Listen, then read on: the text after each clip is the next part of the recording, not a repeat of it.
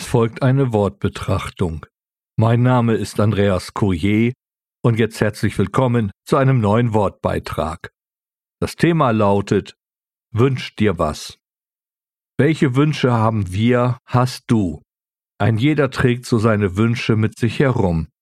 Da ist jemand, der sich gerade freut, dass sein Wunsch in Erfüllung gegangen ist.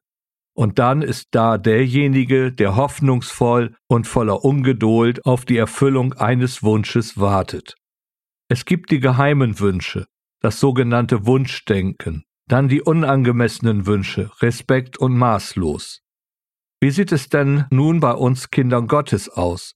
Wir haben doch auch unsere Wünsche, Bitten und in dieser Hinsicht, wie sieht es da mit dem Vertrauen zu Gott aus? Ich möchte jetzt drei Wünsche betrachten, zwei davon aus der Bibel. Der erste Wunsch ist einem Lied von Friedrich Holländer entnommen, gesungen wurde es von Marlene Dietrich, es gehört zu den Liedern, die mir gefallen. Wenn ich mir was wünschen dürfte, käm ich in Verlegenheit, was ich mir denn wünschen sollte, eine schlimme oder gute Zeit. Wenn ich mir was wünschen dürfte, möchte ich etwas glücklich sein, denn wenn ich gar zu glücklich wär, hätt ich Heimweh nach dem Traurigsein. Diese Verse sprechen mich geradezu an, denn sie spiegeln mir meine Depression wider. Hier zeigt sich die weltliche Verlorenheit ohne eine Hoffnung auf. Bloß nicht zu viel erwarten, man könnte enttäuscht werden. Aber zugleich ist doch eine gewisse Bescheidenheit zu finden, es reicht eben doch das wenig, glücklich sein. Nun zu dem zweiten Wunsch aus der Bibel. Dazu lese ich einen Abschnitt aus dem ersten Buch der Könige, Kapitel 3, Verse 5 bis 14. In Gibeon erschien der Herr Salomo in einem Traum der Nacht, und Gott sprach, Bitte, was ich dir geben soll. Und Salomo sprach, Du hast ja an deinem Knecht David, meinem Vater, große Güte erwiesen, so wie er vor dir gewandelt ist, in Wahrheit und in Gerechtigkeit und in Gradheit des Herzens gegen dich. Und du hast ihm diese große Güte bewahrt und ihm einen Sohn gegeben, der auf seinem Thron sitzt, wie es an diesem Tag ist. Und nun, Herr, mein Gott, du hast deinen Knecht zum König gemacht, an meines Vaters Stadt, und ich bin ein kleiner Knabe, ich weiß nicht aus und einzugehen, und dein Knecht ist in der Mitte deines Volkes, das du erwählt hast, eines großen Volkes, das nicht gezählt noch berechnet werden kann vor Menge. So gib denn deinem Knecht ein verständiges Herz, um dein Volk zu richten, zu unterscheiden zwischen Gutem und Bösem, denn wer könnte dieses dein zahlreiches Volk richten? Und das Wort war gut in den Augen des Herrn, das Salomo um dieses gebeten hatte. Und Gott sprach zu ihm, weil du um dieses gebeten hast und hast dir nicht viele Tage erbeten und hast dir nicht Reichtum erbeten und nicht um das Leben deiner Feinde gebeten, sondern hast dir Einsicht erbeten, um das Recht zu verstehen, siehe, so habe ich nach deinem Wort getan, siehe, ich habe dir ein weises und einsichtsvolles Herz gegeben, das deinesgleichen vor dir nicht gewesen ist und deinesgleichen nach dir aufstehen wird. Und auch was du nicht erbeten hast, habe ich dir gegeben, sowohl Reichtum als Ehre, so dass deinesgleichen niemand unter den Königen sein wird alle deine Tage. Und wenn du auf meinem Wegen wandeln wirst, indem du meine Satzungen und Gebote hältst, so wie dein Vater David gewandelt ist, so werde ich deine Tage verlängern. Der noch junge König Salomo hatte nun den Thron von seinem Vater David übernommen und stand vor großen Herausforderungen. Und so begegnet Gott ihm in einem Traum. Hier sehen wir die Glaubenshaltung des Salomo. In dem Bewusstsein, dass er völlig von Gott abhängig ist, bittet er in Demut nur um ein verständiges Herz.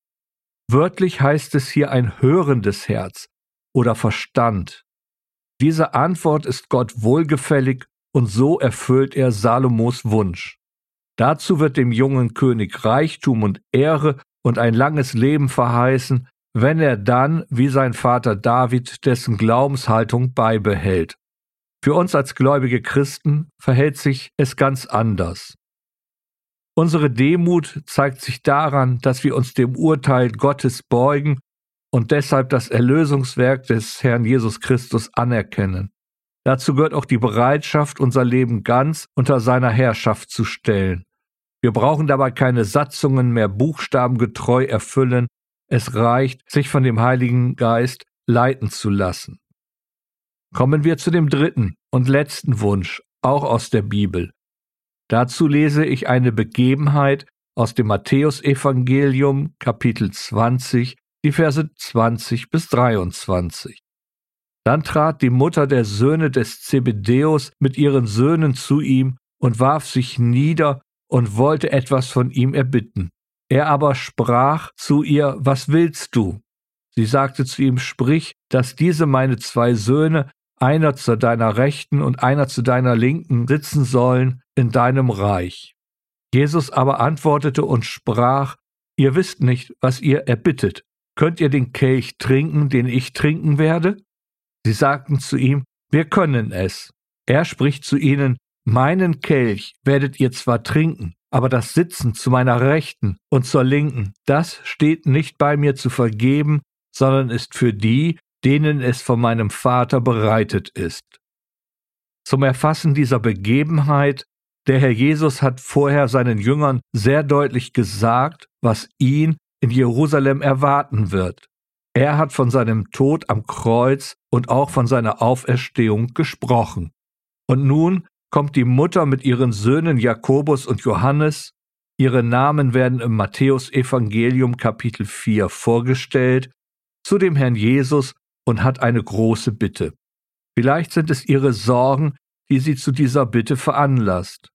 Und vielleicht hatte sie auch eine sehr hohe Meinung von ihren Söhnen, so dass sie bittet, dass ihre Söhne an dem Ehrenplatz zur Seite Jesu sitzen dürfen. Die Antwort des Herrn Jesus ist sehr tiefgehend. Nachfolge Jesu ist kein Spaziergang, es ist auch ein Weg des Leidens. Nun, Jakobus und Johannes erklären sich bereit, diesen Weg mit Jesus zu gehen. Dazu entgegnet der Herr Jesus ihnen, dass sie diesen Weg auch gehen werden, was auch später geschah. Jakobus starb den Märtyrertod und Johannes wurde verfolgt und auf die Insel Patmos verbannt. Doch wer aber nun den Ehrenplatz an der Seite Jesu einnimmt, ist letztendlich allein Gottes Sache. Hier lernen wir nun bei Salomo und auch bei den Söhnen des Zebedäus ein wichtiges Prinzip in Gottes Wort. Gott ist und bleibt in seinem Handeln souverän. Sein Segen ist an die Nachfolge gebunden, beziehungsweise gehört zum Erbe der Kinder Gottes. Doch welchen Platz wir an seiner Seite einnehmen, bestimmt er allein. Das Neue Testament erklärt dieses auch mit den Gaben des Heiligen Geistes, siehe 1. Korintherbrief Kapitel 12. Somit wird deutlich, dass es keine bestimmte Gebetspraxis gibt, die Gott veranlasst, nur zu unseren Gunsten zu handeln. Damit ist auch einem Wohlstandsevangelium jede Grundlage entzogen. Natürlich dürfen wir Gott unsere Wünsche im Gebet äußern, aber immer in dem Bewusstsein, dass er bestimmt, ob und wie diese erfüllt werden. Wenn wir als Kinder Gottes dem Herrn Jesus nachfolgen bzw. seinen Anordnungen Folge leisten, dann sind wir gesegnet. Der Rest, siehe Gottes Antwort an Salomo, ist Gnade. Wünsch dir was. Mögen deine Wünsche weltlich geprägt sein, oder direkt an Gott gerichtet. Es bleibt der Rest eines Unerfülltsein. Dem Menschen ohne den Herrn Jesus Christus bleibt nur eine sehnsuchtsvolle Leere.